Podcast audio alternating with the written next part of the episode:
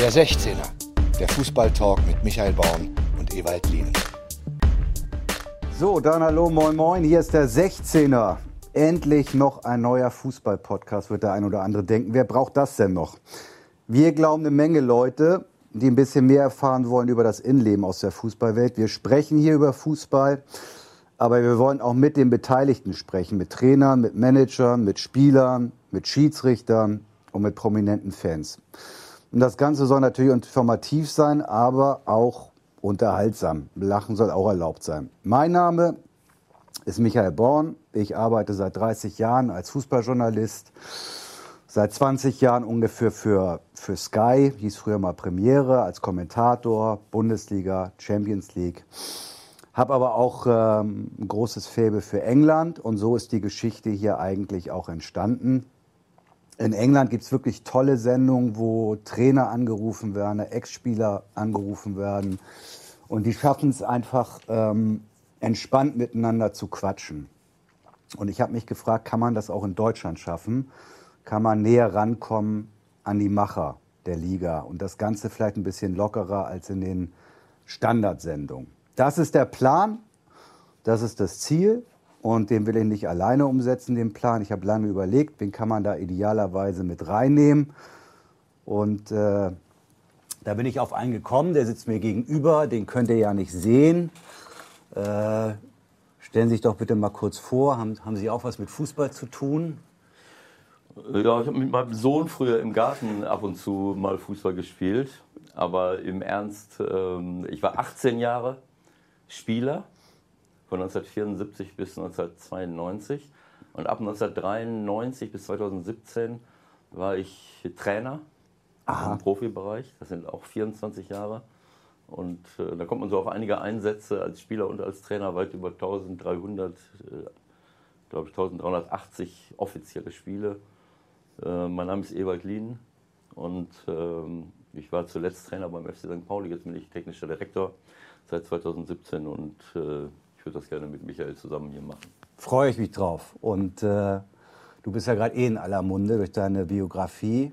Äh, ich war schon immer ein Rebell. Was mir besonders gut gefallen hat, äh, Stichwort vorstellen, war eine kleine Anekdote mit äh, Hannovers, muss man ja jetzt sagen, Ex-Präsident äh, Martin Kind. Wie war das nochmal? Ja, Martin Kind ist ja nicht mehr Präsident des Vereins, aber ist ja immer noch äh, Vorsitzender von der KGAA. Äh, ja, damals äh, wollte er mich kennenlernen und äh, das war, äh, deswegen hast du mich ja eben so angesprochen, hast du auch was mit Fußball zu tun. Das war wirklich damals überraschend. Äh, ja, Martin Kind hat mir gefallen, aber irgendwann mal im Gespräch sagte er dann zu mir, und Sie, Herr Lien, haben Sie auch mal Fußball gespielt? Und äh, da bin ich so fast vom Stuhl gerutscht, so ein bisschen, aber ja, solche Dinge erlebst du halt offensichtlich auch im Fußball. Das war 2000. 2004 damals bei, bei Hannover und äh, ja, sowas darf eigentlich nicht passieren, dass jemand, der, der eine verantwortungsvolle Position hat, gar nicht so genau weiß, wer, wer sitzt einem da eigentlich äh, gegenüber, aber so ist es halt und er wird da nicht der Einzige sein. So, das ist eine kleine Anekdote zum Anfang. Ich nehme an, im Laufe unserer Zeit werden wir, werden wir mehr davon erleben. Heute produzieren wir die Nullnummer. Also alles erlaubt. Wir probieren ein bisschen was aus. Wir gucken mal, was wir für Kategorien uns einfallen lassen, was funktioniert, was nicht funktioniert. Wir hoffen natürlich, dass es der ein oder andere hört, dass es die ein oder andere Reaktion gibt, äh, was euch gefällt, was euch nicht gefällt. Und wir fangen jetzt mal an mit folgender Kategorie. Hey, Schiri, war was? Wie heißt das hier? Ey, Schiri, war was? Das ist unsere Frage, die wir relativ regelmäßig einem Schiedsrichter stellen werden. Heute in der Leitung. Ich muss noch mal gucken, wie heißt du bei Skype? Das habe ich jetzt wieder vergessen. Das ist alleine schon die Sensation schlechthin. Bitte, liebe Hörer, falls irgendein Hörer da ist, wen stellen Sie sich vor, wenn Sie das Pseudonym Seitfall-Zieh Paddy hören? Ewald, fällt dir was ein? Seitfall-Zieh Paddy. Da muss irgendwas in der Kindheit schiefgelaufen sein. Es ist der Bundesliga-Schiedsrichter Patrick Ittrich aus Hamburg. Guten Morgen. Guten Morgen. Oder Mahlzeit. Oder guten Abend. Ja, oder Mahlzeit. Egal. Wie kommt man zu so einem Namen? Seitfallzieh Paddy, Herr Ittrich. Ja. Wie man dazu kommt? Ja, ich habe ja schon mehrmals gesagt, dass ich ein hervorragender Fußballer war. Und äh, da, gab es mal ein, ja, da gab es mal ein Osterturnier in Möbelmannsberg oder war es Pfingsten, ich weiß es nicht mehr. Und äh, ja, da lag ich einfach quer in der Luft und habe das Ding in den Giebel geknallt äh, mit dem Seitverzieher. Und seitdem hat man mir diesen äh, wunderbaren Spitznamen einverleibt. Ich benutze ihn halt relativ selten, weil man merkt, die Leute lachen mich deswegen aus und ich kann das gar nicht verstehen. Wahrscheinlich, äh, wahrscheinlich ist der Patrick auch einer dieser talentierten, schnellen, dribbelstarken Leute gewesen, äh, die noch zu klein waren und deswegen äh, hat so. man sie nicht mit, weiter mitmachen lassen. Und, aber äh, dadurch haben wir den Seitfalls jetzt nicht in der er Bundesliga. Er hat einen Weg wenigstens in die Bundesliga gefunden. Ne? Ja. ja, um eins noch mal festzuhalten, es war ja früher, wenn man in der Schule Fußball gespielt hat, gab es ja dieses sogenannte Pisspot, wo man mit dem Fuß aneinander immer gewählt hat und ich war immer derjenige, der als erstes gewählt wurde. Der Auch Letzte warst du, der, der übergeblieben ist. Sei Nein. doch ehrlich. Wer Nein. nimmt den Ittrich? Scheiße. so, jetzt werden wir hier aber mal, mal sachlich und ernst. Ja? Das geht hier schließlich um Schiedsrichterwesen. Ja. Wir wollen sprechen heute in erster Linie über den Einsatz des Videoassistenten. Aha. Unter anderem. Aber erstmal natürlich zu dir, das wissen vielleicht gar nicht alle, die zuhören. Du bist ja. verletzt und musst gerade aussetzen als Bundesliga-Schiedsrichter. Warum und äh, kommst du nochmal wieder die Saison? Äh, ja, ähm, warum? Weil ich äh, mir einen äh, Meniskusriss im November zugezogen habe im Knie und ähm, ich schon im Knie zwei Kreuzbandrisse habe und äh, das natürlich einer etwas längeren Heilung bedarf. Und dann wollte ich eigentlich im Februar wieder anfangen, da hat sich aber leider ein Knochenedem gebildet und das war dann wieder so, dass ich zwei Monate aussetzen musste. Und ja, und jetzt bin ich wieder im Training und äh, pfeife nächste Woche zu meinem Glück dann in der Hamburger Oberliga, um wieder reinzukommen. Und dann schauen wir mal, wie es sich dann entwickelt, ob das gut ist, ob ich mich gut fühle. Und dann würde ich dann für die letzten drei Spieltage eventuell grünes Licht geben. Und das liegt dann natürlich an, äh, an Lutz Fröhlich, unseren, äh, unseren äh, Schiedsrichter.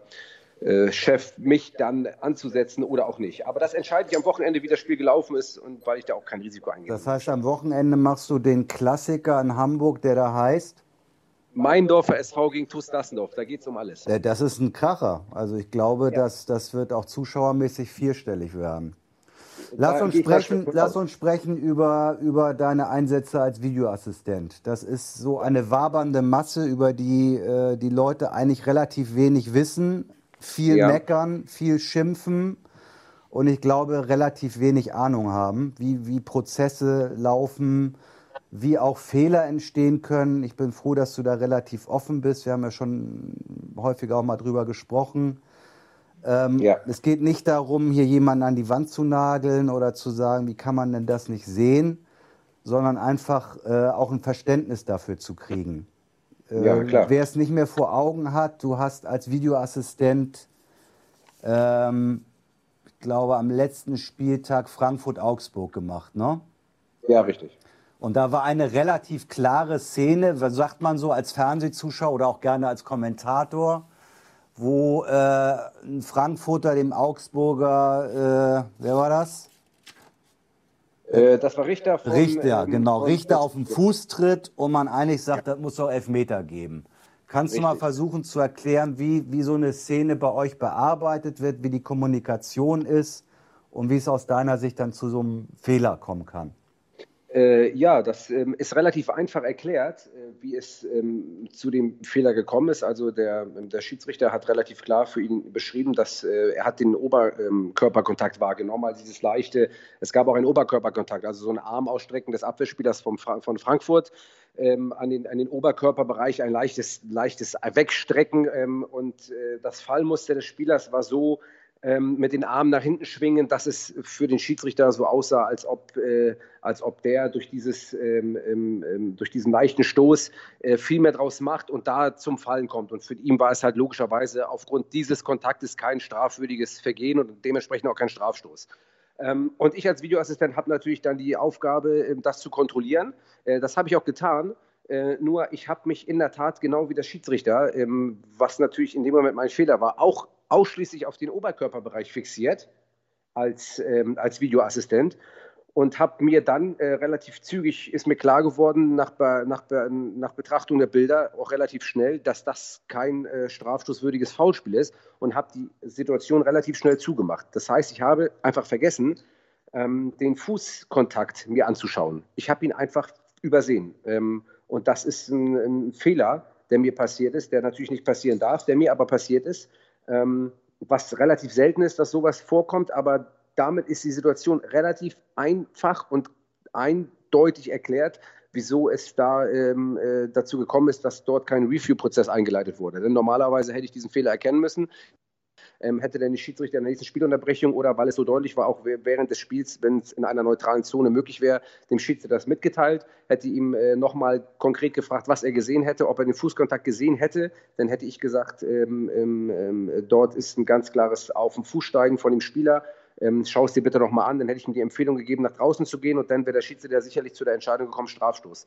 Ähm, aber das ist nicht dazu gekommen, weil ich es einfach übersehen habe und somit ist es relativ klar und, äh, und einfach erklärt. Das äh, liegt halt also auch daran, dass auch als Videoassistent Fehler passieren ja, und, und deswegen muss kurz, sich von dieser, kann, ja? der, der normale Zuschauer fragt sich dann auch, da steht ja dann immer hinter äh, Videoassistent, steht da noch Assistent vom Videoassistenten. Da wird sich der normale Mensch dann fragen, ja, aber Moment, die sitzen da ja sogar zu zweit. Wieso hat der das ja. denn nicht gesehen?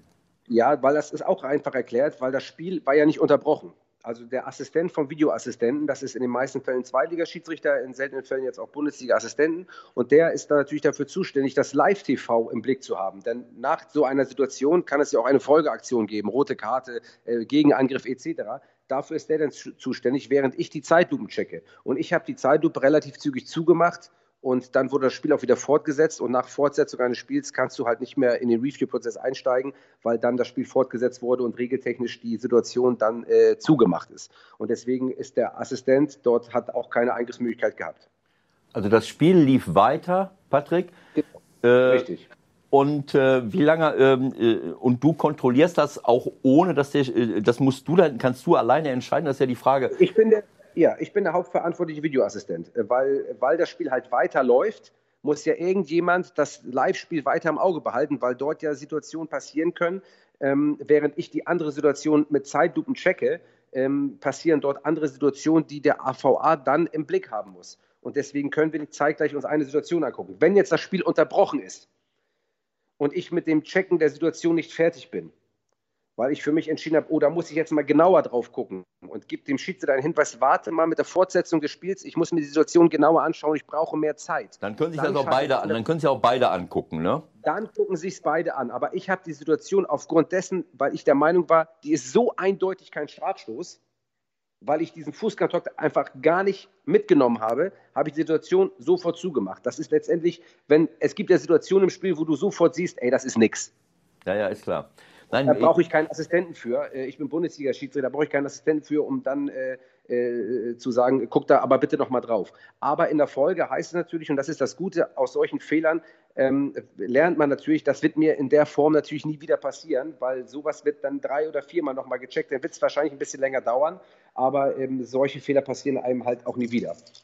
Es geht mir um was anderes. Nicht da, mir ging es jetzt nicht darum, ob jetzt der, dein Assistent da auch noch drauf guckt, sondern für mich stellt äh, auch für, für, für, für die äh, Zuhörer, ähm, ja. der Videoassistent äh, soll ja nur eingreifen äh, bei klaren Fehlentscheidungen.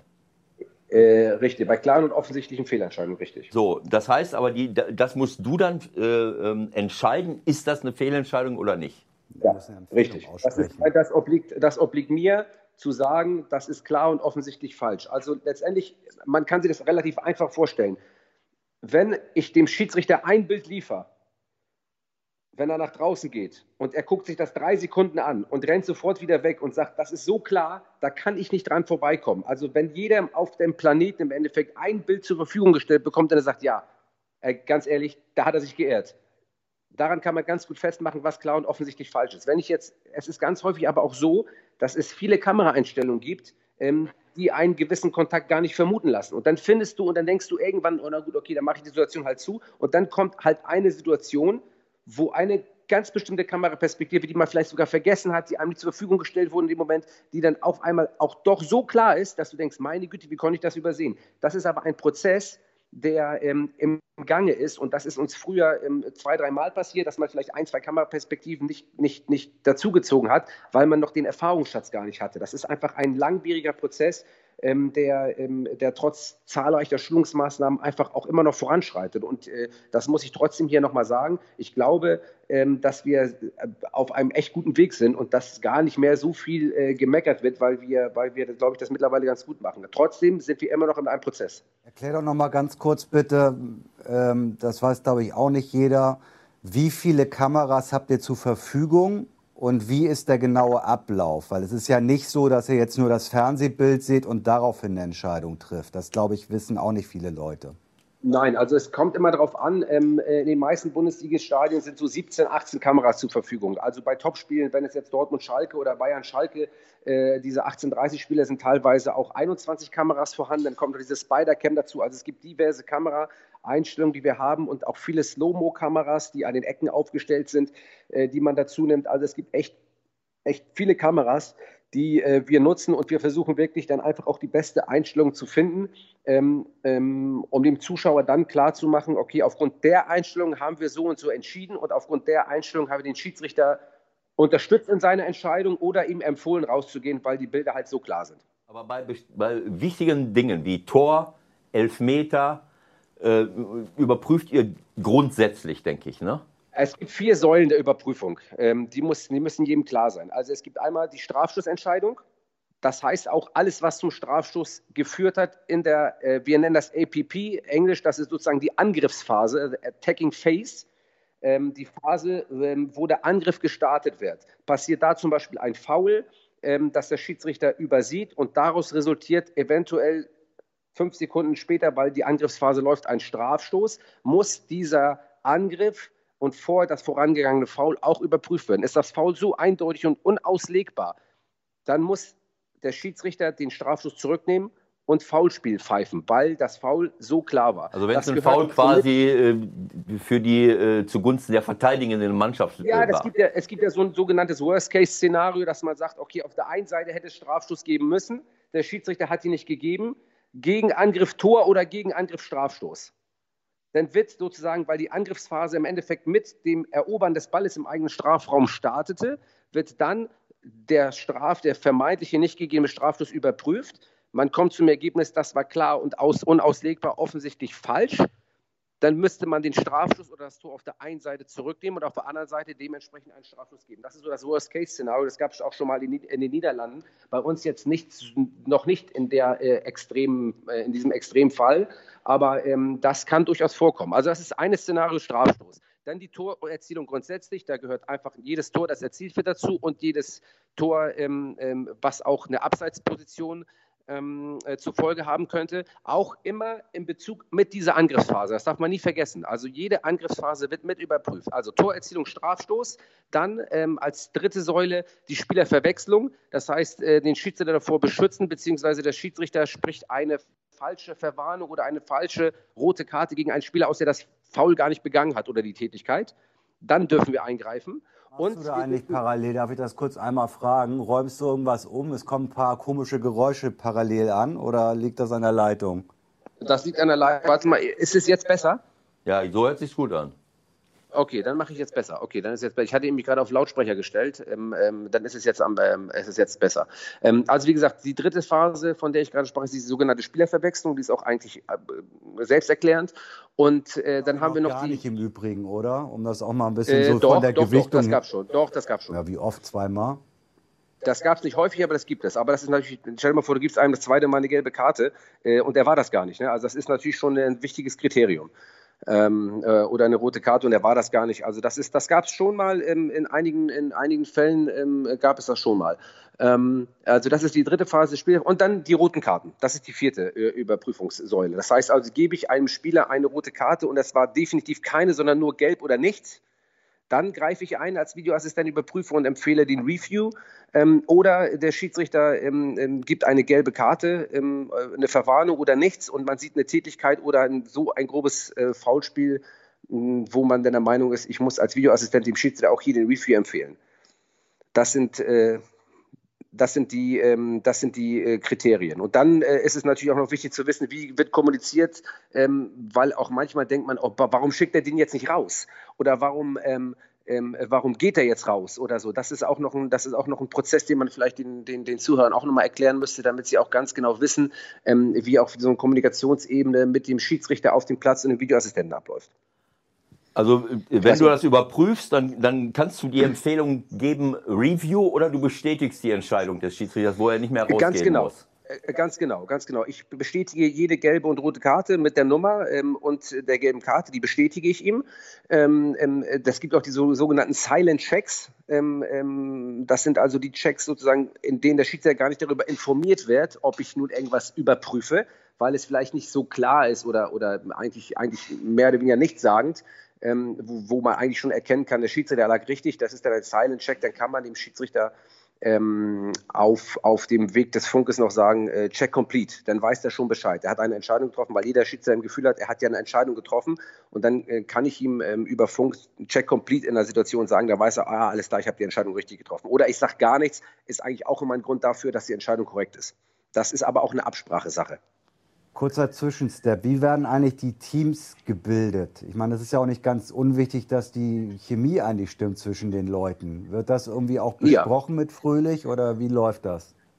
Ähm, ja, äh, äh, mit Lutz Fröhlich bzw. Jochen Drees, der ja Projektleiter des Videoassistenten ist, ähm, da sind wir auch dran, ähm, immer mehr auch Teams ähm, zu besetzen, die letztendlich gut zusammenpassen. Sowohl der Videoassistent als auch der AVA, also der Assist, Video Assist dass die beiden gut harmonieren, auf einer Wellenlänge sind, ähm, weil es manchmal auch einfach verschiedene Herangehensweisen an einen Prozess gibt ähm, und natürlich auch Schiedsrichter und Videoassistent. Ähm, da, grundlegend sollte es so sein, ähm, dass jeder mit jedem zusammenarbeiten kann. Ähm, weil wir, ähm, ich sage auch, wenn ich als Schiedsrichter in der Bundesliga fungiere und kriege einen Assistenten, die jetzt nicht meinem Team zugehören, ähm, dann, ähm, dann ist das genauso gut ähm, wie, wie mein Team, weil, weil wir eigentlich auf, in der Bundesliga ein, ein sehr, sehr gutes Niveau haben, was die Assistenten betrifft und die Zusammenarbeit betrifft. Aber manchmal passt es halt nicht, aus welchen Gründen auch immer. Ähm, und dann muss man sich überlegen, äh, die Teams so zusammenzustellen. Das ist in der Tat auch ein Prozess, ähm, an dem, an dem Jochen Drees vor allen Dingen als, als Projektleiter dran ist, dort auch zu gucken, die Teams so ähm, aufzustellen, dass das passt. Also man sieht auch ganz häufig Felix Brüch zum Beispiel mit Günter Perl zusammenarbeiten ähm, ähm, weil die dort ein Team sind und, und sich sehr gut verstehen als Videoassistent und als Schiedsrichter. Also von daher sind schon auch diese Prozesse in Gange. Patrick, darf ich nochmal zurückkehren zu, äh, wo du vorhin äh, behauptet hast, du hättest einen Fehler gemacht. Ich habe diese Situation ja. jetzt nicht mehr genau vor Augen, aber ich ja. sehe immer wieder Situationen, wo ähm, sowohl die Schiedsrichter als auch äh, unsere Kommentatoren im Fernsehen äh, sagen, das ist ein klarer Elfmeter, das hätte man doch sehen müssen. Äh, mhm. Und dabei äh, stelle ich jetzt als Praktiker fest, das sind äh, Berührungen in irgendeiner mhm. Form, mhm. Mhm. inklusive meinetwegen so ein bisschen auf den Fuß treten oder ein bisschen berühren. Oder ja. sagen wir zum Beispiel die, die Szene von, von, von äh, Hermann, Patrick Hermann von Gladbach gegen Halzenberg, mhm. wo ich selbst in der Zeitlupe kaum noch erahnen kann, äh, ob er ja. ihn wirklich berührt hat. So, aber ja. wo jede Berührung im Grunde genommen dazu hergenommen wird als Begründung dafür, das ist ein klarer Elfmeter. Als, ja, und das, ja, das sehe ich natürlich auch. Das ist als, da bin ich genauso Praktiker wie du und da sind die meisten Schiedsrichter auch Praktiker. Natürlich können wir an gewissen Bildern nicht mehr vorbei. Das ist das schwere Los des Videoassistenten. Also es gibt Bilder, die unauslegbar sind, wo du trotzdem als Praktiker sagst, naja, ob der da nun fallen muss, weiß ich nicht. Aber diese Bilder, genau, diese Bilder sind unauslegbar. Und das ist aber immer noch, finde ich, genau der wichtigste Punkt meines Erachtens in dem ganzen Trubel Videoassistent. Der Schiedsrichter auf dem Platz ist ja in die Bundesliga oder in die Zweitliga als Schiedsrichter gekommen, weil er ja ein Gefühl dafür hat, was faul ist und was nicht. Der ist ja nicht umsonst, der ist ja nicht umsonst da. So, und das ist ein Spielleiter und der Spielleiter größtes Gut ist das Ermessen. Sonst ohne das Ermessen könnte man im Bundesliga-Alltag auch kein Spiel über die Bühne bringen, das alle zufrieden sind, weil das ist ja der Sinn und Zweck der Sache. Alle sollen zufrieden rausgehen. Die Zuschauer, der Spieler, äh, der Trainer, der Schiedsrichter. Und dann gehört es zur Entscheidungsqualität des Schiedsrichters dazu, auch Entscheidungen so zu treffen, ähm, ähm, dass halt nicht jede Berührung gleich faul ist, weil es halt zum Fußballspiel dazugehört. Und das muss auch ein und das muss auch ein Videoassistent wissen. Und deswegen ist diese Kommunikation zwischen Videoassistent und Schiedsrichter so wichtig. Es reicht halt nicht zu sagen, das reicht mir nicht, sondern diese Berührung oder dieser kleine Tritt auf den Fuß, der reicht mir nicht, um hier einen Strafschutz zu pfeifen. Dann ist der Videoassistent raus. weil er beschreibt eine, denn er beschreibt dem Schiedsrichter, und deswegen sagte ich, das ist enorm wichtig, dem Zuhörer zu beschreiben, wie die Kommunikation zwischen Schiedsrichter und Videoassistent läuft. Es gibt ich muss das immer vorwegnehmen. Es wird immer Fehler geben. Bei, wir glauben ja in Deutschland, dass wir aufgrund des Videoassistenten jetzt eine, eine, einen Perfektionismus geschaffen haben, dass keine Fehler mehr passieren. Das ist ja ein Humbug. Das wird ja nicht funktionieren und es ist auch gut so, dass es nicht funktioniert, denn, denn das wird nicht und es geht nicht. Aber wenn der Schiedsrichter auf dem Platz ganz klar kommuniziert, an diesem Beispiel jetzt. Da findet ein leichter Tritt oder leichtes Schleifen oder ein leichtes Berühren vor, weil der Schiedsrichter das so erkannt hat. Dann ist der Videoassistent, weil die Bilder sich ja dann ähneln, raus. Dann sagt er, okay, verstanden, alles klar. Ist nun aber die Wahrnehmung des Schiedsrichters komplett zu 100 Prozent anders als das, was die Bilder hergeben, dann muss man sprechen. Und es gibt, wie gesagt, drei verschiedene Perspektiven. Die eine Perspektive des Schiedsrichters ist, er hat überhaupt nichts wahrgenommen. Das kann man sowohl beim Foulspiel als auch beim Handspiel nehmen. Er nimmt nichts wahr, er hat nichts gesehen. Dann sagt er, ich habe nichts gesehen, da stand einer vor, ich konnte nichts sehen. Und dann siehst du, okay, da findet ein klares Foulspiel statt oder ein Foulspiel, das, wo du sagst, boah, das ist eigentlich schon, das ist eigentlich schon, das ist eigentlich schon ein dicker Fehler. Dann sagt er dem Schiedsrichter, pass auf und beschreibt ihm die Szene. Dann ist die Eingriffsschwelle für den Videoassistenten geringer, als wenn der Schiedsrichter eine Wahrnehmung zu dem Vorfall hat. Und dann empfiehlt er Ihnen in den meisten Fällen, wenn auch trotzdem diese Entscheidung, denn auch eine nicht getroffene Entscheidung aufgrund dessen, dass er es nicht gesehen hat, ist ja immer noch eine getroffene Entscheidung, muss diese Entscheidung trotzdem klar und unauslegbar falsch sein. Trotzdem muss es klar und unauslegbar falsch sein. Und dann empfiehlt er Ihnen, rauszugehen und zu sagen, schau dir die Szene bitte nochmal an. Und dann entscheidet der Schiedsrichter aufgrund des Bildes, das ich ihm zur Verfügung stelle. Und ich bin der Meinung, ich gebe dir jetzt das beste Bild damit du anhand dieses Bildes deine Entscheidung nochmal neu triffst. Und dann entscheidet der Schiedsrichter, okay, du hast recht, das ist ein klarer Fehler von mir, der tritt ihm auf den Fuß, hier entscheide ich jetzt für Strafstoß. Oder er sagt, das reicht mir immer noch nicht. Meine Spielleitung ist so ausgelegt, dass das für mich in diesem Moment kein Foulspiel ist. Dann entscheidet der Schiedsrichter für sich auch, nein, ich entscheide hier auf Weiterspielen. Das ist einzig und allein die Sache des Schiedsrichters. Ich bin ein Assistent, das darf man nicht vergessen. Ich bin nicht der Oberschiedsrichter, ich bin nicht der Belehrer, ich bin der Assistent vom Schiedsrichter und helfe ihm, eine Entscheidung zu treffen. Am Ende ist der Schiedsrichter der das Entscheider. Das ist genau, genau das Problem, dass das nicht entsprechend kommuniziert ist. Dass auch die Öffentlichkeit ja eher denkt, so, der Videoassistent ist mittlerweile der Boss und entscheidet im Grunde, was passiert und was nicht passiert. Und wenn nicht eingegriffen, ist, wenn nicht eingegriffen wird, wird gesagt, äh, ja, wieso pfeift er jetzt nicht oder wieso greift er nicht ein? So, das mhm, genau, genau erklärt wird. Der, der Schiedsrichter auf dem Platz ist immer noch derjenige, der entscheidet. Das ist, glaube ich, in der öffentlichen Wahrnehmung überhaupt nicht so mehr klar. Ja, und das ist für mich, wenn, genau. entschuldige, wenn ich, wenn ich das noch sagen darf, das ist für mich aber auch das Wichtigste, dass ein Schiedsrichter, so wie du es gesagt hast, irgendwo die, die Richtlinienkompetenz hat zu sagen, das ist jetzt zwar streng genommen eine Berührung und irgendein Foul, aber nach meinem Dafürhalten muss der sich jetzt nicht hinschmeißen, muss der nicht fallen und muss ich das ja, auch nicht als genau. Foul werten. Und da habe genau. ich zum Glück jetzt in, in, in, in den letzten Tagen, auch jetzt äh, am Wochenende, glaub, war glaube ich wieder eine Situation, wo jemand fällt, aber wo du ganz klar siehst eigentlich, dass äh, dieser, diese Berührung kann, kann nie dazu geführt haben, dass er so fällt. Und dann muss ich als Schiedsrichter auch mal sagen, nein, weil das ist das Entscheidende für mich, damit wir jetzt nicht wieder in diese Situation hineinkommen, äh, wie wir es schon mal hatten, auch ohne äh, Videoassistent, dass jeder bei der kleinsten Berührung hinfällt. Äh, ähm, da müssen wir wieder hinkommen, weil das ist dann, dann nützt auch der Videoassistent nichts, wenn wir so tun, als wenn jede kleine Berührung im 16er äh, ähm, dazu führt, dass ich hinfliege und dass wir dadurch Spiele entscheiden. Ohne Frage, da bin ich, äh, das sehe ich ganz genauso. Nur man darf sich trotzdem nicht davon blenden lassen, dass auch der Videoassistent und das Hinzuziehen von Bildern den Fußball und auch das Schiedsrichterwesen verändert hat und noch mehr verändern wird, weil es einfach die einige Bilder sind so kräftig. Da kannst du denn auch nicht mehr sagen, nein, ich kann hier ähm, dem Schiedsrichter jetzt nicht sagen, da war nichts ähm, oder das ist wenig.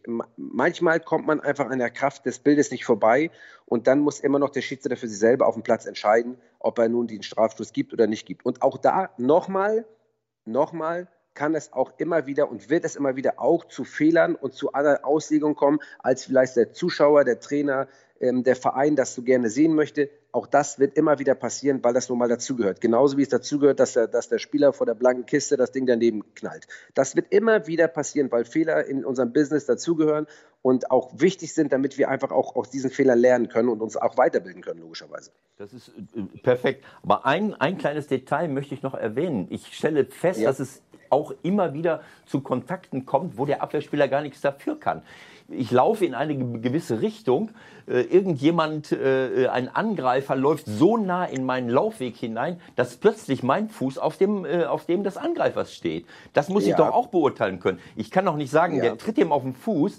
Oft ist es so, dass, dass du da gar nichts für kannst, weil der so ungeschickt in den Laufweg des anderen hineinläuft und dann ist das für mich ja. kein Elfmeter. Äh, ja, und das kann ich auch, da gibt es eine ganz gute Szene, gar nicht lange her, Werder Bremen. Äh, in Bremen gab es eine Strafsituation mit Marco Fritz, ähm, wo Marco Fritz auch genau das so für sich festgestellt hat, dass er kein Strafschuss ist. Ähm, aber ähm, da ist es wiederum so, ich kann auch nicht immer eine Entschuldigung für den Abwehrspieler suchen. Das muss man auch, das, diese Entscheidung ist ja so, also das ist ja so kleinteilig, diese Beschreibung, die du jetzt hast ähm, die ist so kleinteilig, das würde in der Analyse viel zu lange dauern und viel zu aufwendig sein. Ich kann das total nachvollziehen, was du, was du sagst. Das ist einfach klug vom Angreifer. Der läuft in den Laufweg des Abwehrspielers, ist vor dem Ball und der Spieler, der hinter ihm ist, der Abwehrspieler, hat keine Möglichkeit, läuft ihm aus Versehen in die Hacken oder was auch immer oder gibt ihm ganz leicht mit so einem Gehfehler mit und der Spieler fällt hin. Nichtsdestotrotz ist es ein Foulspiel. Das ist regeltechnisch ein Foulspiel.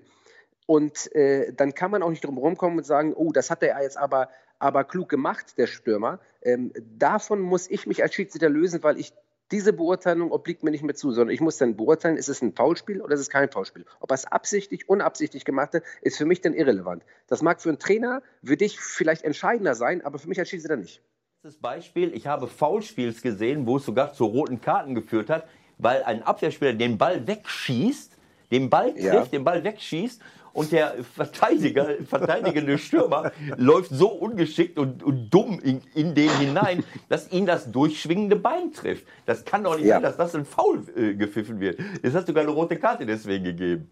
Ja, das ist auch klar und das ist auch, das ist, das, das ist ähnlich gelagert wie der erste Fall. Natürlich, wenn ich als Spieler keinen Spieler kommen sehe und spiele den Ball und treffe ihn dann unglücklich im Kopf oder im, im, im, Oberkörperbereich und ich kann noch einigermaßen argumentieren, ey, der hat ganz lange den Ball getroffen, der hat den nicht gesehen, dann ist es eigentlich auch dann kein grobes Foulspiel, sondern es ist fahrlässig und dann gibt es eine gelbe Karte, äh, weil ich trotzdem als Spieler wissen muss, dass wenn ich einen Ball in dieser Position spiele, ich gehe jetzt immer von einem relativ hohen gestreckten Bein aus, weil das ja typische Fälle sind. Auf.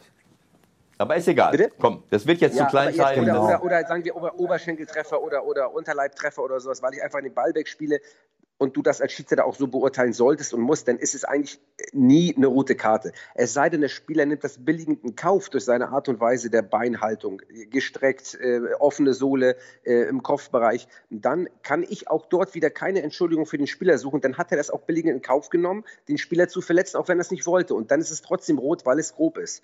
Ähm, das ist immer schwierig zu beurteilen. Ich kann das total nachvollziehen, dass der Spieler das gar nicht will vielleicht, aber er nimmt es billigend in Kauf.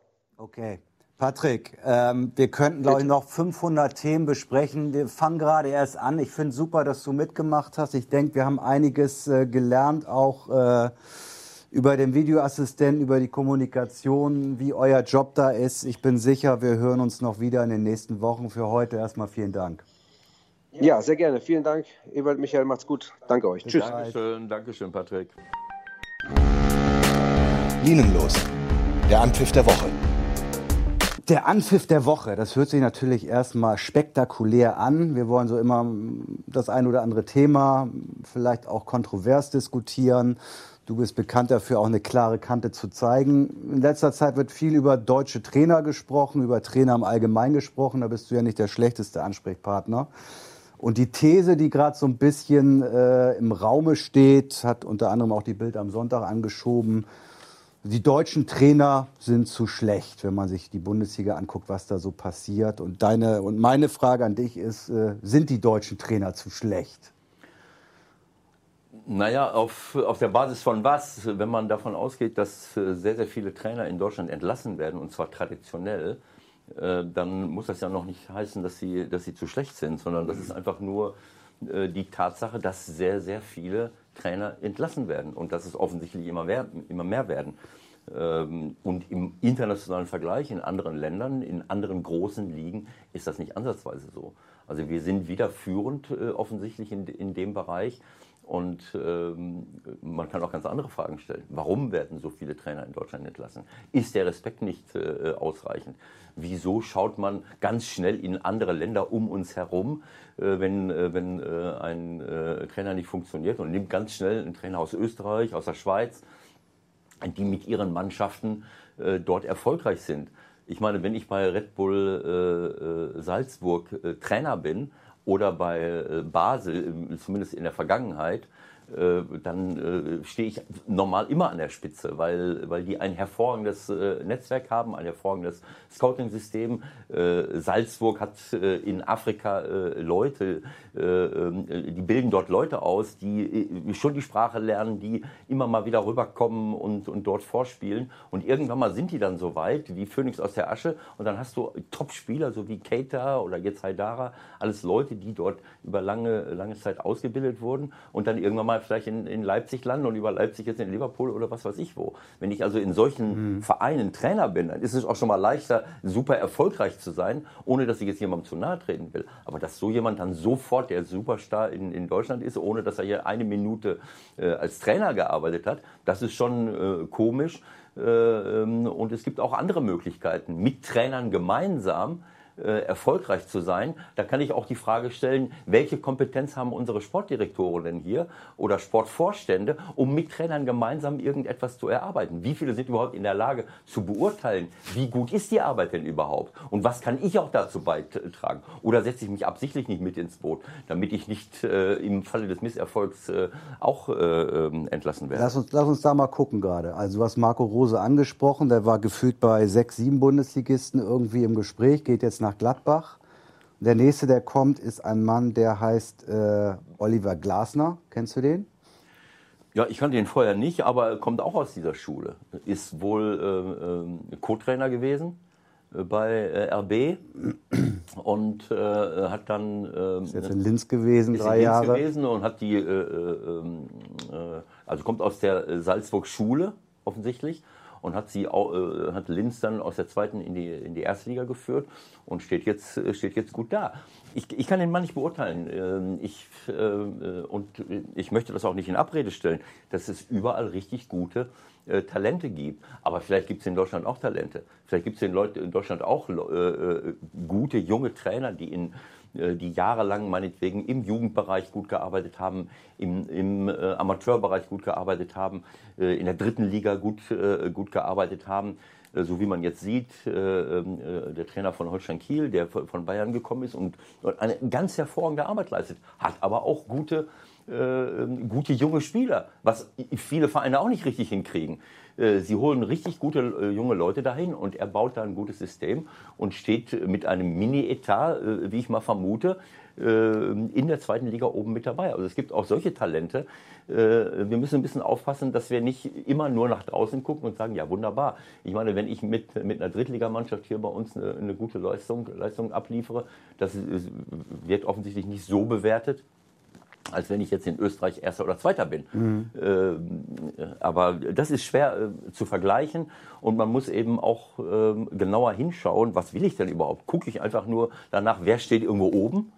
Äh, wie, äh, nach welchen Kriterien bewerte ist das, ich das? Ist das eine Art Trend dann einfach, dem, dem die Verantwortlichen hinterherlaufen? Nach dem Motto, ja, wenn das mit dem gut funktioniert hat, also mit Hütter gut funktioniert hat, dann muss das ja mit einem Glasner auch gut funktionieren. Ja, keine Ahnung, es gibt immer Trends, das ist eben so. Wir hatten vor ein, zwei Jahren, äh, zwei, drei Jahren hatten wir den Trend, ganz junge Leute zu nehmen. Da war ein Trainerlehrgang, äh, der hoch gelobt wurde mit Nagelsmann, mit Tedesco und auf einmal wurden drei, vier, fünf, äh, sechs dieser Leute eingestellt. Ähm, das sind eben so Trends, die sich, ähm, die dann ähm, aktuell sind und dann macht man das halt. Ich weiß nicht, ob man dann immer ganz genau weiß, was man bekommt weil ähm, ich kann nicht einfach nur einem Trend hinterherlaufen, sondern ich muss die Kompetenz haben, in einem Club ähm, beurteilen zu können, wie arbeitet ein Trainer. Passt ja überhaupt zu uns? Habe ich als Club auch eine Philosophie, zu der ein Trainer passt? Das, was wir jetzt im, im internationalen Fußball erleben, äh, wo, ähm, wo wir feststellen, zum Glück, ich habe mich so gefreut, dass wir bei der Champions League plötzlich Vereine äh, wie, ähm, wie Ajax Amsterdam äh, wieder, ähm, wieder dabei haben, die, die mit einer haben sich vielleicht zwischendurch mal verloren, aber jetzt wieder mit einer klaren Philosophie unterwegs sind und nicht äh, zulassen, dass irgendein Trainer kommt, der alles auf den Kopf stellt, mhm. äh, zehn Spieler verpflichten kann, äh, dann kommt wieder ein nächster Trainer, spielt wieder ein anderes System, so dass ich also eine Philosophie habe als Verein und sage, was brauche ich dafür eigentlich? Dazu muss ich aber gute Leute haben, Leute, die aus dem Fußball kommen, Leute, die dort vielleicht gespielt haben, die diese Philosophie verkörpern und tragen. Barcelona das ist das andere Beispiel. Seit langen, langen Jahren und fast schon Jahrzehnten sind sie ganz oben mit dabei. Es gibt auch andere Vereine, die sehr, sehr viel Geld haben, die aber nicht diese Philosophie hatten. So wie Real Madrid, so wie Bayern München, äh, die einfach über Geld es immer geregelt haben, wo aber ein Trainer was völlig Neues machen kann, alle fünf Minuten. Und das kann ich nicht nachvollziehen. Äh, so, und so ist es eben auch bei kleineren Vereinen, bei jedem Verein eigentlich, muss man sich die Frage stellen, ähm, was habe ich für eine Philosophie? Natürlich kann ich auch äh, ja, vielleicht kann sich nicht jeder so eine Philosophie leisten. Äh, wenn ich ähm, äh, bei Bayern München bin, äh, ähm, ja, da kann ich mir die Spieler äh, für meine Philosophie aussuchen. Ja. Äh, aber Ajax Amsterdam hat zwischendurch auch nicht viel Geld gehabt und haben trotzdem mit einer Top-Ausbildung, mit einer, mit einer Philosophie und mit guten Leuten es geschafft, wieder äh, zurückzukehren an die, an die Spitze Europas. Das sind für mich Kriterien, nach denen ich Trainer beurteile und nach denen ich Clubs beurteile. Was haben sie für eine Philosophie und sind die Leute in dem Club dann eben auch in der Lage, äh, die entsprechenden Trainer auszusuchen und mit ihnen gemeinsam etwas zu erarbeiten? Lass uns auch kurz über das Thema Respekt reden. Das wird gerade so ein bisschen hochgehypt auch, dass äh, relativ viele Trainer gerade aus der Bundesliga sich über mangelnden Respekt beschweren, der ihnen nicht entgegengebracht werden würde. Kannst du das nachvollziehen? Kannst du das teilen? Das kann ich mehr als nachvollziehen und teilen, obwohl es auch schon mal schlimmer war. Ich komme ja, ich habe eine, eine, Zeit miterlebt, da würden einige meiner Kollegen äh, weinend nach Hause laufen. So wie, äh, so wie auch äh, ich das meinen Spielern immer sage, die sich beschweren, wenn mal irgendwo jemand ein bisschen härter zur Sache geht. Ich bin absoluter Fan von fairem Fußball, aber ich habe ich, ich hab in einer Zeit gespielt, da wären einige äh, unserer Kollegen heute gar nicht mehr auf den Platz gelaufen. Äh, da warst du, du, du bist nicht geschützt worden, du, du warst freiwillig, du bist rumgelaufen und die haben dich getreten nach allen Regeln der Kunst. Das hat weder den DFB noch die Schiris interessiert. Ich habe mir mal gesagt, kein Mensch, kein Tier, die Nummer vier. Solche, solche Leute liefen damals darum, die haben dich verfolgt, die mussten dich ausschalten, sonst haben sie beim nächsten Mal nicht gespielt. Das hat sich zum Glück alles, äh, alles verbessert. Und deine Trainerkollegen jetzt, wo, wo sind die jetzt wirklich? Ja, ich will äh, sagen, dass wir Zeiten hatten, Ja, wir hatten zwischendurch Zeiten, wo auch als das Privatfernsehen anfing, wo die Trainer wirklich öffentlich permanent in Frage gestellt wurden und wo auch die Boulevardpresse noch ganz anders hantiert hat als heute. Natürlich setzt die Boulevardpresse auch nach wie vor äh, Themen äh, vielleicht, äh, aber die Art und Weise, wie damals mit uns umgegangen wurde, das ist ja heute mit heute gar nicht mehr zu vergleichen. Aber ähm, deswegen verstehe ich es trotzdem, weil wir ja nicht äh, uns mit der Steinzeit vergleichen wollen, sondern äh, die Welt schreitet voran. Ähm, es gibt äh, zum Glück Entwicklungen, über die wir froh sind, was fern und was Respekt angeht. Aber in, im Zuge dieser Entwicklung ist, die, ist der Stand, den wir hier in Deutschland in der Bundesliga haben, nicht in Ordnung. Ich kann es absolut nachvollziehen, dass dieser Respekt nicht immer da, nicht immer da ist. Und zwar vor allen Dingen innerhalb des eigenen Clubs weil ich glaube, dass, dass, äh, dass ein Trainer immer dann äh, entsprechend ungeschützt ist, wenn man nicht eine, äh, eine gemeinsame Phalanx bildet dass dort unerfahrene Leute sitzen in den Clubs, die sich, äh, die nicht auf der Klaviatur der Medien spielen können, sich unter Druck setzen lassen, nervös werden. Und da reicht schon ein, irgendwie ein kleiner Satz, äh, um äh, einen Trainer zum Abschluss freizugeben. Weil dann kann, kann, die Medienwelt sofort sagen, ja, aber das sieht nicht so aus, als wenn der Mann äh, geschützt ist. Äh, und ähm, so, das ist das eine. Also ich glaube, dass du als also die Kritik geht weniger Richtung Medien, mit anderen Worten. Das hörte sich ja auch so ein bisschen an, wenn man, wenn man das interpretiert hat, was Mainz hier gesagt hat, was äh, Doll gesagt hat, was Hacking gesagt hat. Oder glaubst du, dass es eher wirklich auch Richtung Clubs geht? Beides. Also es ist, es ist beides. Es ist äh, natürlich so, dass man, äh, dass ich das auch oft äh, sehe, in welchem Medium auch immer, ob das Zeitungen sind, ob das Fernsehen äh, ist, dass bestimmte äh, äh, Moderatoren, Kommentatoren ähm, übers Ziel hinausschießen. Ähm, ich, hab, ich erlebe das jetzt, diese Entwicklung seit langen, langen Jahren und es war zwischendurch mal wirklich respektvoller. Jetzt habe ich wieder eine Situation äh, und das hängt auch damit zusammen, wie, wie sich alle verhalten. Je mehr Trainer entlassen werden, wenn irgendwo ein Dominostein fällt, dann glauben alle anderen, oh, jetzt ziehen wir aber nach. Das kann man überall sehen. Da wird einer entlassen, auf einmal in der nächsten und der übernächsten, in den nächsten drei, vier Wochen äh, ziehen die nächsten nach.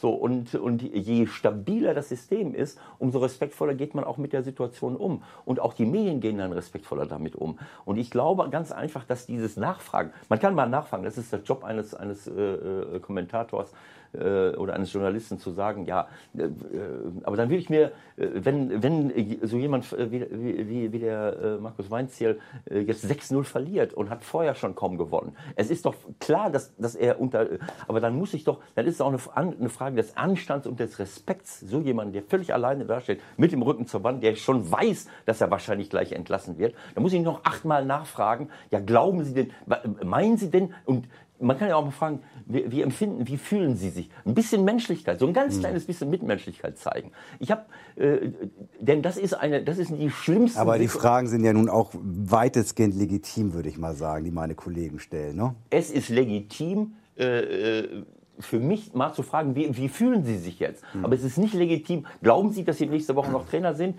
Und, wie, und nochmal und nochmal und nochmal. Es gibt ja, ich habe Interviewsituationen erlebt, die sind entwürdigend. Es ist entwürdigend, nochmal, nochmal, nochmal und äh, nachzubohren bis zum geht nicht mehr.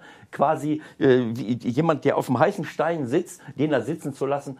Nachfragen ist für mich in Ordnung dann ist das auch für einen Trainer okay, weil er weiß, es kommt die Frage irgendwann. Weißt du, was da auch das Problem ist? Dass sich meist dann immer auch nur die Trainer stellen und die, die verantwortlich sind in den Vereinen, die siehst du dann nicht mehr. Die sind dann ganz schnell raus aus dem Stadion. Darüber ja. müsste man vielleicht auch mal nachdenken. Ja, wenn ich jetzt Sportdirektor bin, dann würde ich mich mit meinem Trainer gemeinsam dahinstellen und sagen, wir wissen, dass es eine Scheißsituation ist. So, wir werden darüber nachdenken, so und schon ist das Thema weg. Aber du siehst diese Leute dann nicht. Du siehst sie nicht. Aber ich finde auch, dass man respektvoller mit, diesen, äh, mit dieser Situation äh, umgehen, äh, umgehen muss. Ich habe äh, in der Hochphase in den in den 90er, in Anfang der 2000er Jahre, habe ich mal einem Journalisten irgendwo, das war noch nicht mal hier in Deutschland, habe ich mal den Spieß umgedreht und, äh, und gesagt, hör mal, äh, das sieht irgendwie, äh, ich weiß nicht, dein Chefredakteur, ähm, äh, der hat so komische Andeutungen gemacht äh, wo ich dann quasi in den Raum gestellt habe, naja, die sind vielleicht gar nicht mit dir zufrieden. Meinst du, dass du hier nächste Woche noch... Was hat äh, Rudi Völler ja letztens auch gemacht mit meinem geschätzten Kollegen Markus Lindemann. Das war auch nicht so ganz nett. Ja, ja, gut, aber das ist ja etwas, was in der Öffentlichkeit permanent passiert, um mal diesen Perspektivwechsel zu vollziehen, damit ich als Journalist auch mal sehe. Ja gut, im Nachhinein kann ich nur sagen, war Herr Herrlich noch lange da, nach dem Interview zwischen Rudi Völler und Markus Lindemann. Äh, Die Situation war doch klar. Ja, aber dann wird halt versucht, irgendwie auch mal ein anderes äh, Feld aufzumachen. Ja, nein, äh, diese, an die äh, Situation erinnere ich mich jetzt nicht so genau. Darum geht es nicht. Es geht darum, einfach zu sagen, wenn wir alle ein bisschen respektvoller miteinander umgehen und auch mal einen Perspektivwechsel vollziehen. Wenn ich, wenn ich selbst davon betroffen bin, dieser Journalist, der ist aschfahl geworden. Das war jemand, der permanent Leute äh, äh, auf den Pott gesetzt hat. Spieler, Trainer, jetzt müssen wir den mal entlassen, den mal entlassen. Und er hatte sich qualifiziert. Er hatte sich mehr als berechtigterweise dafür qualifiziert, mal einen mitzukriegen. Dann habe ich gesagt, ich, ich glaube, die suchen einen Nachfolger für dich. Der ist, dass der nicht äh, gekotzt hat, äh, äh, so schlecht ist dem geworden. Mhm. Und dann habe ich äh, aufgeklärt und habe gesagt, das ist das, was du jede Woche mit irgendjemandem machst. Das ist respektlos und jetzt weißt du mal, wie man sich fühlt dabei was anderes will ich gar nicht sagen. Es geht nicht darum, wenn Situationen völlig klar sind, sondern es geht darum, auch dann, wenn es Leuten richtig, gerade dann, wenn es Leuten richtig schlecht geht, mhm. auch respektvoll zu sein. Weil wir sitzen alle in einem Boot und niemand möchte so behandelt werden. Aber manche tun es, weil sie sich dann nicht darüber im Klaren sind, äh, ähm, was das eigentlich für ein Gefühl ist. So, damit kann ich respektvoller umgehen äh, und ähm, ja. Nichtsdestotrotz ist es ja so, ähm, du hast es ja auch angesprochen, letztendlich sind die Medien viel zahmer, als sie das noch waren. Du hast das ja in den, in den Zeiten in Rostock etc. noch ganz anders erlebt mit der Boulevardpresse. Also ich finde die, die Kritik an den Medien äh, von deinen Kollegen relativ überzogen. Mach sein. Ich, ich, lese jetzt auch nicht jedes einzelne kleine, äh, kleine, jede einzelne kleine äh, Kritik. Ich glaube, ähm, äh, dass man das auf keinen Fall den Medien in die Schuhe schieben kann, wenn in Stuttgart in zwölf Jahren 16 Trainer beschäftigt werden. So. Äh, dann frage ich mich, äh, wo sind wir hier? Also ähm, äh, kann ich nicht nachvollziehen und das zeigt eben, äh, dass irgendetwas grundsätzlich nicht stimmt. Und stellen sich auch die Leute in Frage, die dann auch in Frage gestellt werden müssen. Wir haben jetzt in den letzten Monaten und in den letzten ein, zwei Jahren auch immer mal wieder erlebt, dass auch Sportdirektoren mal entlassen werden. Weil es auch nicht sein kann, dass man, dass man immer den Trainer wegschickt und, und nie auf die Idee kommt, Moment mal. Was, äh, aber auch da geht es wieder darum, wer ist in der Lage, in den Vorständen, in den Aufsichtsräten zu beurteilen, welche Arbeit ist die Arbeit, welchen Sportdirektor will ich überhaupt, welchen Trainer will ich überhaupt, was soll der eigentlich verkörpern, wo wollen wir eigentlich hin und bin ich dann in der Lage, die Arbeit dieser Leute zu beurteilen. Darum geht es. Äh, und das muss ich leider Gottes sagen, traue ich nicht allen Vorständen und allen Aufsichtsräten entsprechend zu, diese, dieses Know-how zu besitzen, auch zu sagen, äh, jawohl, äh, das will ich, und ich werde mit dem Sportdirektor und mit dem Trainer gemeinsam irgendetwas machen. Äh, und nicht nur sagen, so, den stellen wir jetzt mal ein. Und so läuft es aber in der Regel. Ich stelle den Sportdirektor, ich stelle den Trainer ein, so lassen wir die mal machen. Klappt es, klappt es nicht? Äh, äh, was kann ich denn dazu beitragen als Club, damit es klappt? Das ist die große Frage. Strich drunter, wenn wir alles zusammenzählen, was wir jetzt in, in dieser Phase kurz besprochen haben. Wir haben kein Trainerproblem in Deutschland. Ich denke schon, dass wir uns darüber Gedanken machen müssen, unsere Ausbildung wieder ein bisschen, äh, ein bisschen zu verfeinern. Ich glaube, wenn ich in der, in, in der Schweiz zum Beispiel, äh, machen die eine wirklich gute Ausbildung äh, über, über Jahre hinweg, vielleicht auch unaufgeregt, ich weiß es nicht. Bei uns äh, gibt es immer noch dieses, dieses Problem, gewinnen, gewinnen zu müssen. Ähm, äh, die Leute, die im, jeder Trainer kommt über den Jugendbereich. Und wenn ich im Jugendbereich auf- und absteigen kann, äh, äh, werde ich zwangsläufig äh, zum Erfolg verdammt und, äh, und kann nicht mich so entwickeln, wie das sein müsste. Und das gilt für die Spieler genauso. Wir haben ja das Spielerproblem haben wir auch, dass wir uns fragen, ja, wieso haben wir denn keine die kleinen schnellen Dribbler? Ja, weil die teilweise gar nicht aufgestellt werden, damit man nicht absteigt. So, das heißt, das hat Auswirkungen auf die Qualität unserer Spieler und das hat Auswirkungen auf die Qualität unserer Trainer. Ich, ich brauche keine Trainer, die irgendwie das nächste Spiel gewinnen, sondern ich muss Top-Trainer-Talente haben, äh, die in der Lage sind, Spieler besser zu machen, die empathisch sind, die die Spieler mitreißen können, die zur Entwicklung von Spielern beitragen können. Dann haben, werden wir auch wieder eine Nationalmannschaft haben. Wenn ich sehe, dass in Österreich in der Schweiz genauso viele Talente rumlaufen wie bei uns und wir haben 80 Millionen Osterhasen hier rumlaufen, äh, es tut mir leid, dann kann irgendwas nicht stimmen. Also darüber müssen wir uns Gedanken machen, aber da äh, sind auch viele, äh, bin auch ich dazu bereit, äh, mich daran zu beteiligen, mit ein paar erfahrenen Trainern, die hoffentlich in, in nächster Zeit auch mal mehr ähm, dazu beitragen können und gehört werden, damit sich was verändert. Dann gucken wir mal, ob das klappt. Der Anruf der Woche. Heute bei. Hallo.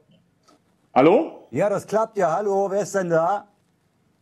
Hier ist Friedhelm Funkel. Ah, das ist ja prima. Hier ist Michael Born. Grüß dich. Wir haben eine kleine ja, Überraschung für, für, für Ewald vorbereitet. Das ist unsere nächste Kategorie. Anruf bei. Und er hat nämlich gekniffen. Er wollte dich gestern eigentlich anrufen. Friedhelm, hallo, grüß dich. Wahnsinn. Ja, Ewald, dass ich dich nochmal am Te äh, Telefon habe, das gibt's ja gar nicht. Du bist ja jetzt ein Erfolgsbuchautor. So sieht es nämlich aus. Ja, und dann muss ich natürlich mit dem erfolgreichsten Trainer der äh, Bundesliga aktuell sprechen. Und das bist du. nee, nee, nee, nee, nee, nee, nee, nee, nee, nee, nee, komm. Nein, bei uns läuft es ganz gut, das, das weißt du ja. Und äh, das ist auch schön so. Aber ähm, ich habe auch schon angefangen, dein Buch zu lesen. Und äh, ich bin noch in den Anfängen. Du weißt, wenn du als Bundesliga-Trainer ein Buch lesen willst, brauchst du viel Zeit. Aber Zeit habe ich jetzt im Urlaub. Sag mal, ja. wo, erwischen, wo, erwischen, wir dich eigentlich gerade? Bitte? Wo erwischen wir dich gerade? Ich äh, bin bei uns im äh, Meetingraum. Ah, äh, okay, weil nur wegen der, wegen der Akustik sozusagen, alles klar. Ihr habt trainiert heute Morgen, ne? Wir haben heute Morgen trainiert, ja. Wir haben heute trainiert und jetzt haben wir noch ein paar äh, Dinge zu besprechen mit unserem Sportvorstand und mit unserem neuen Vorstandsvorsitzenden. Ja, äh, ja das sind gute Themen. Ja, und Aber deswegen habe ich keine Zeit, das Buch weiterzulesen. ja, dann legen wir sofort auf. Du, das ist wichtiger. Du musst nein, das Buch nein, nein, nein, nein, nein, überhaupt nein, nicht. Nein, wir müssen natürlich erstmal wissen, ob der Stuhl schon wackelt nach dem 1-3 gegen Mainz. Mega Krise bei euch in Düsseldorf, oder? Ja, bei uns ist eine Megakrise. Nein, nein, Spaß beiseite. Nein, nein, bei uns ist alles in Ordnung und äh, wir bereiten uns jetzt auf das Spiel gegen Bremen vor und äh, wir werden noch das ein oder andere Spiel gewinnen und dann haben wir unseren Urlaub aber auch verdient. Ewald weiß das ja, dass man dann so gegen kurz vor Saisonende äh, auf dem Urlaub, äh, äh, sich auf den Urlaub einfach freut. Also ich möchte dir, äh, Friedhelm, erstmal, ähm, äh, du weißt, wir kennen uns so, so wahnsinnig lange. Ja. Ich, ich habe mich wahnsinnig ja. gefreut, äh, dass du den Aufstieg geschafft hast und äh, du weißt, dass es eigentlich niemand euch zugetraut hat, euch so in der, in der Liga zu halten. Und ich kann dir nur ein riesengroßes Kompliment machen äh, dass ihr diese, diese äh, Rolle da gespielt habt, mit dem Etat, äh, den ihr habt. Und aus der, wenn, ich, wenn ich mir das erlauben darf, diese, diese, diese Einschätzung, hast du das mit deiner Erfahrung, hast du genau das, das gemacht, was man, was man als Aufsteiger machen muss, eben umschalten, nicht mehr nur denken, als, als in der zweiten Liga musst du das Spiel bestimmen, äh, ihr, mhm. Äh, ihr, habt schnelle Leute geholt, was natürlich äh, äh, ganz unfair war gegenüber vielen anderen Leuten. Das, das ja, das stimmt, gebe ich dir recht. Gebe ich dir recht. Das finde ich überhaupt nicht fair, solche Leute wie Luke Bacchio und Ramman äh, zu verpflichten, äh, auf die zu setzen und die dann auch noch gegen, gegen äh, offensichtlich langsamere Abwehrspieler bei Gegnern einzusetzen. Das ist schon perfide. Das hast du dir richtig äh, schön ausgedacht. Finde ich auch nicht so ganz fair. Da hätte ich mir Jogi Löws Haltung mehr gewünscht, der, der äh, aus Fairnessgründen auf äh, Sané verzichtet hat bei der WM, damit wir uns nicht äh, äh, unbeliebt machen bei anderen Ländern. Das hat, da hast ja, du ja, dich ja, einfach drüber hinweggesetzt. Das, das, war, das war wahrscheinlich der Grund von, von, von Yogi, dass der eben die schnellen Spieler zu Hause gelassen hat. No. Ganz im Ernst jetzt. Ich will mich gerne auch hier als ahnungsloser Journalist äh, offenbaren. Wir sind ja sowieso alle ahnungslos, wenn ich mit zwei so alten Hasen rede. Ja, nicht alle, nicht ja, alle. Doch, komm. Ich habe ich hab vor der Saison mir das natürlich auch angeguckt und ich bin ehrlich und habe gesagt, die haben keine Chance. Die haben keine Chance, die Klasse zu halten. Wie war deine Herangehensweise vor der Saison mit dem Kader? Ja, ich habe ganz, ganz äh, offen mit der Mannschaft darüber gesprochen und habe gesagt, ja, wir müssen drei Mannschaften hinten, hinter uns lassen, aber ich weiß noch nicht welche. ja. Und, und, und, ja, das ist wirklich so gewesen. Das ist wirklich so gewesen und dann sind wir natürlich auch ein bisschen ernster dann wieder geworden und äh, äh, haben dann äh, einfach gesagt, wir müssen einfach gut arbeiten, wir müssen mehr arbeiten und äh, da müssen wir in verschiedenen Situationen äh, die Ruhe bewahren. Das ist das Allerwichtigste und einfach so weitermachen, wie wir es ja vorher auch gemacht haben. Da hat uns auch keiner den Aufstieg zugetraut. Und äh, die Ruhe haben wir bewahrt, als wir im Oktober sechs Spiele in, in, Folge verloren haben. Da ist in der Tat alles ruhig geblieben in Düsseldorf. Da muss ich auch unseren Vorstand äh, äh, loben. Ja, und dann, dadurch haben wir die Wende geschafft. Und äh, dann hat die Mannschaft mehr an sich geglaubt und äh, äh, wir haben ein Spielsystem gefunden. Ewald hat es ja eben schon, schon richtig gesagt, äh, auf unsere schnellen Spieler zu setzen.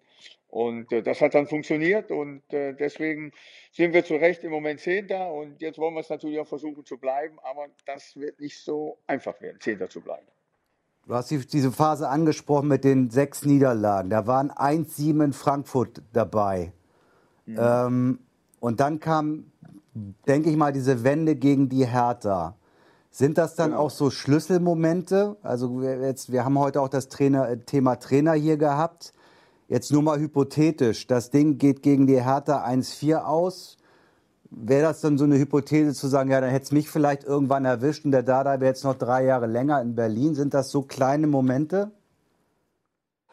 Ja, mit Sicherheit war das, mit Sicherheit war das äh, äh der Wendepunkt. Äh, wenn du äh, sechs Spiele in Folge verlierst und das mit dem Torverhältnis von 2 zu 20, äh, da kann es auch schon mal Zweifel an dir, auch, auch, auch als Trainer geben. Das ist, äh, ähm, das ist einfach so. Aber äh, wir haben hier äh, am Trainerteam und äh, dann natürlich auch, äh, äh, haben wir festgehalten, und äh, dann war das schon wenn Ich, weiß nicht, was passiert wäre, wenn wir gegen äh, Hertha verloren hätten. Will ich auch gar nicht wissen. Zumindest waren im Vorfeld keine Kennzeichen erkennbar, dass danach möglicherweise ein Trainerwechsel stattfindet. Und die Mannschaft hat das grandios gemacht, dieses eins. Und, und danach haben wir einfach mehr Selbstbewusstsein gehabt. Dann kam dieses legendäre 3-3 in, in München. Und äh, dann haben wir nochmal zweimal verloren und dann kam diese tolle Woche gegen Freiburg, Dortmund und äh, äh Hannover. Und damit waren wir endgültig in der Bundesliga angekommen. Und äh, das war einfach toll, mit äh, 18 Punkten dann in die Winterpause zu gehen. Äh, äh, eine Woche vorher hatten wir erst neun Punkte. Und äh, das sind natürlich dann Erlebnisse, das weiß der, der Ewald, du weißt es genauso, die brauchst du als Trainer, die brauchst du als Mannschaft. Und äh, da zehren wir heute noch von, von dieser englischen Woche. Erstmal von dem Spiel gegen Hertha und dann von der englischen Woche, wo wir drei Spiele gewonnen haben. Aber äh, Friedhelm, ist es nicht auch so, ähm, dass, dass gerade die Art und Weise, wie ein Verein äh, und wie ein Trainerteam mit so einer Megakrise umgeht, äh, entscheidend ist für den weiteren Saisonverlauf. Ich äh, könnte es nicht sein, dass gerade diese Krise, diese sechs Niederlagen, ähm, dass man dabei eine, eine Ruhe bewahrt hat, äh, weil man natürlich auch weiß, ich habe äh, einen erfahrenen Trainer, vielleicht ist auch äh, im Hintergrund äh, mhm. äh, sind im Hintergrund Leute, die das beurteilen können. Es ist, liegt ja nicht immer am Trainer, das weißt du genauso. Wenn du, du steigst ja, mit einem ja, gewissen, du ja. steigst mit einem Kader auf, äh, so und du weißt, dass du Schwierigkeiten haben wirst. Wenn ja. ich dann relativ schnell die Signale sende nach außen, auch als Verein, naja, der Trainer genau. wackelt, dann kannst ja. du das nicht mehr aufhalten. Dann wirst du auch niemals den genau. Turnaround schaffen. Und ich behaupte einfach mal, dass so eine, äh, so eine Krise oftmals die, wenn du so damit umgehst, dass das sogar der, äh, der, der Grund dafür sein kann, dass du den Turnaround schaffst, weil die Spieler sagen, naja, wir haben hier, der Trainer ist unser Trainer, wir glauben, der Verein glaubt genau. an ihn, wir glauben an ihn und wir machen gemeinsam mit ihm weiter und wir werden es äh, irgendwann hinkriegen. Und dann ist dieser genau. Moment, wo du wenn du es dann schaffst, dann siehst du, jawohl, äh, wir können es wirklich genau. schaffen. Ich habe eine ähnliche Situation äh, erlebt mit St. Pauli, das weißt du, in meinem letzten Jahr äh, wo wir an, in der Winterpause mit elf Punkten an letzter Stelle stehen. Genau, Keiner genau, für uns genau. auf uns in, in Pfifferling gesetzt und verlieren das erste Spiel auch nochmal, obwohl wir äh, super Vorbereitung hatten und auch gut gespielt ja. haben gegen Stuttgart. Dann stehst du mit ja. elf Punkten nach 18 Spieltagen da. Äh, so, aber dann gewinnst du ein Spiel und dann merkst du, äh, nicht nur die Spielweise ist da und irgendwann wird es auch belohnt. So, und das, das der Mannschaft dann zu vermitteln, äh, das ist etwas, äh, das, äh, wo du, wo du, wo ein erfahrener Trainer sicherlich eine, eine große Rolle beispielt und sagt, irgendwann mhm. werden wir belohnt dafür. Ja, ja, das ist einfach so. Es ist die Ruhe gewesen, die dann äh, trotz allem da war. Und äh, hier spielt natürlich, äh, du hast es eben angesprochen, da musst du Leute im Hintergrund haben, die an dich glauben, die aus dem Fußball kommen, die Ahnung vom Fußball haben, die möglicherweise, in dem Fall war es so, selber Trainer waren oder Trainer ausgebildet haben. Ich weiß, wen ich jetzt nennen will, das ist Erich Rutemöller. Erich hat immer hinter mir gestanden, immer. Ja, und äh, das kann ich wirklich äh, äh steif und fest behaupten. Und Erich hat das dann auch den Leuten im Vorstand immer wieder gesagt, ich kenne den Friedhelm und äh, der ist mit uns aufgestiegen, der hat die Ruhe, der kann das und der wird das auch noch schaffen. Ohne ihn wäre es deutlich schwerer und vor allen Dingen, was du gesagt hast, es wäre unruhiger geworden. Ja, und Info finde ich, die, die gab es, glaube ich, so noch gar nicht richtig, dass, dass Erich Rutemöller so eine entscheidende Rolle gespielt hat bei der Geschichte. Das heißt, der hat auch im Grunde auf den Vorstand dann immer wieder mit eingewirkt, wenn ich das richtig verstehe. Absolut. Das ist, äh, das weiß man gar nicht und ich bin es das erste Mal, dass ich das überhaupt erzähle. Euch Aber deswegen habe ich es, Friedhelm, deswegen habe ich es angesprochen, weil ich weiß, dass der Erich im Hintergrund ist. Und äh, äh, ich würde mir wünschen, dass es in vielen anderen Vereinen eben auch so jemanden gibt, der Trainer war. Aber ja, ja, aber die gibt es in anderen Vereinen nicht, sonst würde nicht mit äh, Trainern so rumgesprungen, äh, wie das momentan in einer Art und Weise ist, die du ja gar nicht äh, äh, im Grunde akzeptieren kannst. Das ist respektlos, wie mit Trainern umgegangen wird. Das Thema haben wir vorhin gestriffen. Ist das sozusagen auch eine Übersetzung dann für Sachen, die wie in Stuttgart passieren? Ja, zum Beispiel. Da wird ein Trainer nach fünf Spieltagen entlassen, ja, äh, äh, äh Taifun Korkut, der das Jahr, der, der nicht das Jahr, die Wochen vorher die Mannschaft so erfolgreich trainiert hat, ja, dass diese Mannschaft im Grunde nicht nur den Klassenerhalt geschafft hat, sondern fast noch nach Europa gekommen wäre. Über die Art und Weise, wie das passiert ist, kann man immer streiten. Aber dass dieser Trainer, der sehr erfolgreich war, nach drei Spieltagen schon in Frage gestellt wird, das ist das, was ich nicht verstehen kann. Ja, weil sie plötzlich äh, äh, glauben, äh, jetzt müssen wir aber auch noch schön spielen. Genau. Jetzt müssen wir, natürlich war das nicht attraktiv, aber als Trainer schaue ich auf eine Mannschaft, sehe das und dann muss ich sagen, wenn ich den Abstieg verhindern muss, dann muss ich erstmal gucken, dass ich keine Gegentore kriege. Und, so, ich, und den hat er eindrucksvoll verhindert eindrucksvoll, genau so. Und den dann wegzuschicken, das ist, das ist für mich desaströs und wirft ein äh, Schlaglicht nicht nur auf äh, Stuttgarter Verhältnisse, sondern auf viele andere Vereine äh, genauso, weil genau diese Kompetenz an den, äh, an den äh, entscheidenden Entscheidungsträgern. Wir haben, ja. wir haben nicht, vorhin, da ist, nicht wir, da ist. Wir haben ja vorhin darüber gesprochen, wie die Entwicklung gerade ist im Trainerbereich in der Bundesliga, dass immer mehr Leute, was heißt Leute, Trainer kommen, die im Ausland erste Erfolge gesammelt haben. In, in Wolfsburg wird jetzt ein Oliver Glasner Trainer, der jetzt noch nicht so sonderlich bekannt ist, sagen wir mal vorsichtig. Ähm, wie siehst du die so Entwicklung? Also das äh, äh, ist erstmal so, dass sie ja mit einer Euphorie empfangen werden, äh, die sie mit ihrer Arbeit äh, in der Regel äh, gar nicht leisten können. Ja, das, das, das sind ja, das sind ja, das sind ja äh, äh Trainer, äh, die äh, jetzt in Österreich hat er, hat er Erfolge, er ist Zweiter in der Tabelle und so weiter, aber der kommt ja mit Vorschlusslorbeeren hier hin. Die muss er erstmal unter Beweis stellen und die Bundesliga ist eine andere Liga als die österreichische Liga. Und äh, ich bin mal gespannt, äh, wie das, da, da gibt es ja mehrere. Das, das gleiche gilt ja für den neuen Ne, das, äh, in Gladbach und so weiter. Ja? Äh, da, ich muss immer schmunzeln, äh, wenn diese neuen Trainer dann vorgestellt werden und dann, boah, jetzt wird alles anders. Jetzt wird, jetzt, jetzt rollen wir das Feld von, von, von hinten auf. Jetzt, jetzt stürmen wir die deutsche Bundesliga und so weiter. Da sage ich immer für mich, ja, lass uns mal nach drei Wochen, nach drei Monaten sprechen. Ja, also Kann das ja alles sein. Aber ich meine, wenn ich, ich habe es eben gesagt äh, in unserem Thema, wenn ich in, äh, in Salzburg äh, Trainer bin und habe dieses System nicht nur finanziell, sondern auch wirklich dieses gute System im Hintergrund, wo ich Spieler langfristig schon ausbilde in, in Fußballschulen in Afrika, die, die schon ja. die Sprache lernen und irgendwann mal kommen die rüber und dann hab, haben sie eine Qualität wie Haidara, wie Keita, dann mhm. ist es schon schwierig, nicht Österreicher Meister zu werden. Das ist auch ja. wenn der Marco hat die, die Youth League gewonnen, das ist sicherlich eine tolle Sache, aber sie haben natürlich auch fantastische Nachwuchsspieler, weil sie eben dort sehr, sehr viel äh, ähm, äh, gearbeitet haben und dort ein super System installiert haben. Aber ob dann derjenige, der das gerade, der gerade an der Spitze steht, dann auch der beste Trainer ist, äh, das, äh, ja, das lassen wir mal dahingestellt. Also die erfolgreiche Arbeit, äh, ich gönne jedem Trainer Erfolg. Wir, wir beide sind lang genug im Geschäft und äh, wissen, äh, dass das alles sehr, sehr schwierig ist. Und äh, äh, gerade eben auch der Marco, der hat äh, tollen Erfolg gehabt, äh, der in Österreich mit Sicherheit etwas leichter zu erreichen war mit der Mannschaft, mit den Bedingungen, mit den Möglichkeiten und so weiter. Äh, jetzt müssen sie einfach oder er muss jetzt einfach auch in Gladbach zeigen, dass er das was, dass er das auch bei der Borussia umsetzen kann. Und nochmals, in der Bundesliga wird das alles ein bisschen schwerer. Ein Trainer ist unheimlich wichtig, gar keine Frage. Aber wichtig sind auch die Spieler, das weißt du, das weiß ich. Und das in der Kombination, das so hinzukriegen mit der großen, großen Erwartungshaltung, die jetzt natürlich auch in Gladbach äh, fürs nächste Jahr gilt, das in Einklang zu bringen, das ist eine Mammutaufgabe. Und natürlich auch eine ganz andere äh, mediale Präsenz. Das ist ja, auch das. das ist ja eine ganz das. andere Welt, äh, in der Bundesliga Trainer zu sein als in Österreich. Ja, absolut. Absolut. Können wir, können wir noch einmal abschließend vielleicht, ähm, ja. weil es nur ein wirklich großes Thema ja war im Winter, die Geschichte, die sich um dich entwickelt hat mit der PK und so weiter.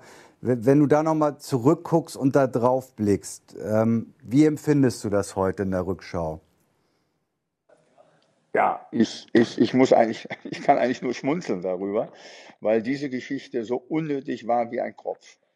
Ja, das muss ich einfach sagen. Äh, ne? das, war, das war unnötig. Ich äh, bin jemand, der nicht nachtragend ist, der nicht zurückblickt, äh, sondern nur nach vorne guckt. Aber ich habe das damals, äh, wie viele andere auch, überhaupt nicht nachvollziehen können. Und ich war total überrascht, äh, äh, wie das abgelaufen ist, in einem Gespräch mir mitzuteilen, dass man mit mir erst im Mai äh, sprechen will über einen neuen äh, Vertrag für die Saison 19, äh, für 2019, 2020. Da habe ich erstmal tief geschluckt und habe dann äh, zu unserem Ex-Vorstandsvorsitzenden, muss ich ja jetzt sagen, habe ich gesagt, das kann doch nicht euer Ernst sein, ja, äh, mit mir erst im Mai sprechen zu wollen. dann habe ich gesagt, wenn ihr das wirklich wollt, dann höre ich auf. Ja, dann mache ich nicht mehr weiter, dann höre ich auf, dann sagt mir das doch einfach so, ich habe kein Problem damit. Sagt mir, dass ihr im Sommer einen neuen Trainer holen wollt, dann machen wir die, die Rückrunde, versuchen wir erfolgreich äh, zu beenden und äh, in der Liga zu bleiben und dann gehe ich in Rente.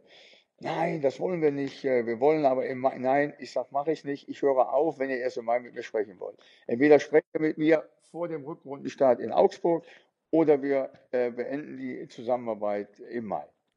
So, und dann hat sich das dann, das wisst ihr alle, so hochgeschaukelt, äh, äh, dass äh, sie rückwärts rudern mussten und ich äh, bei der Mannschaft einfach im Wort stand, bis zum Saisonende auf jeden Fall weiterzumachen. Und die Mannschaft und ich, äh, wir sind darüber hinaus noch viel enger zusammengewachsen, wie das vorher schon der Fall war.